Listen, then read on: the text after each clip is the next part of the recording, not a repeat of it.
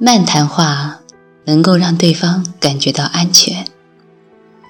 想一想你身边的女性，有没有这样的人？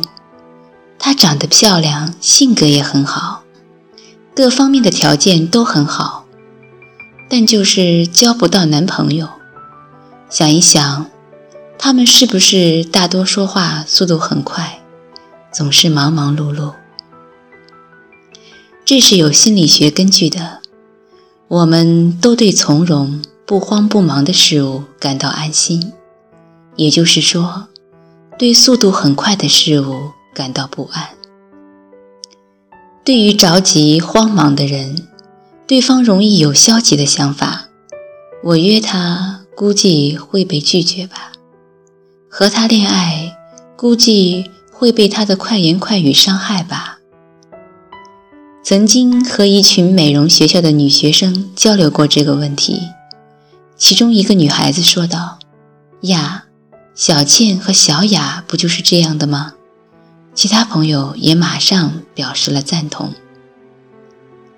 这两位中的其中一位女孩很聪明，很快学会了慢谈话这种方式，约会时尽量放慢速度与对方交谈。她后来反馈给我说。真的就这么点改变，就能起到很大的作用。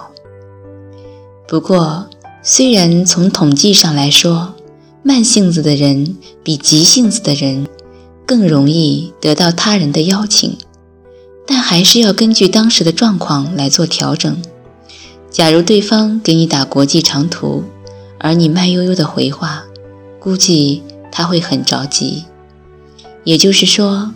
催眠诱导中，在决定使用哪种方法前，一定要判断，一定要判断清楚当下的状况。还有另外一个女孩，她说：“我一直都这样，很难改过来了。”实际也是如此。通常长久的习惯很难改变，因此不必非得强迫自己去改变，还可以充分展示自己的个性。很多女性表示更喜欢积极主动的男性，实际上，男性也会对积极主动的女性更有好感。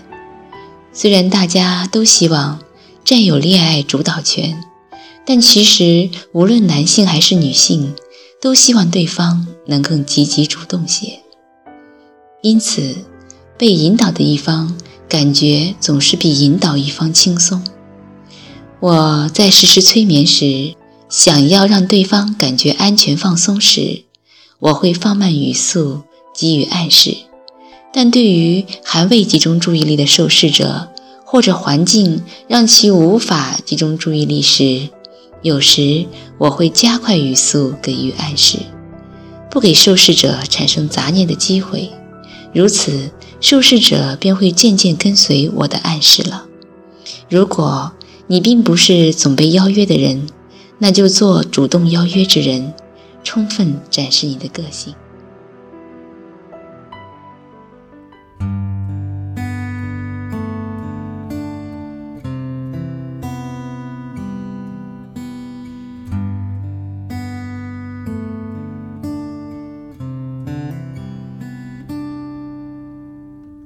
是不是对生活不太满意？很久没有笑过，又不知为何。既然不快乐，又不喜欢这里，不如一路向西去大理。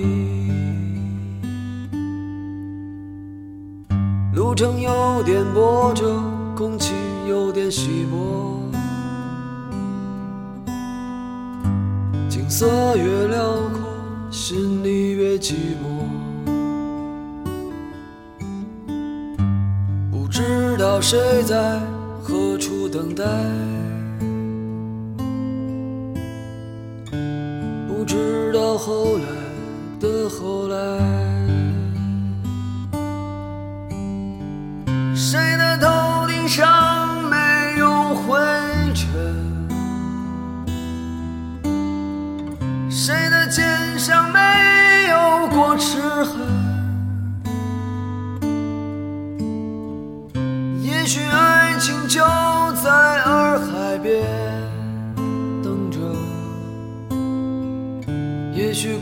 事正在发生着。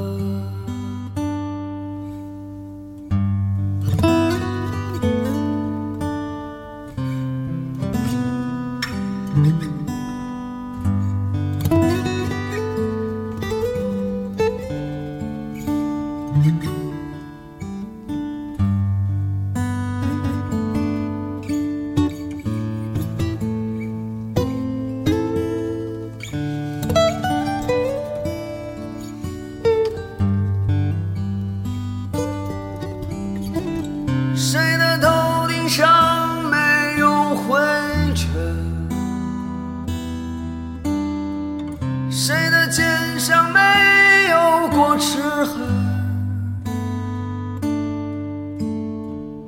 也许爱情就在洱海边等着，也许故事正在发生着。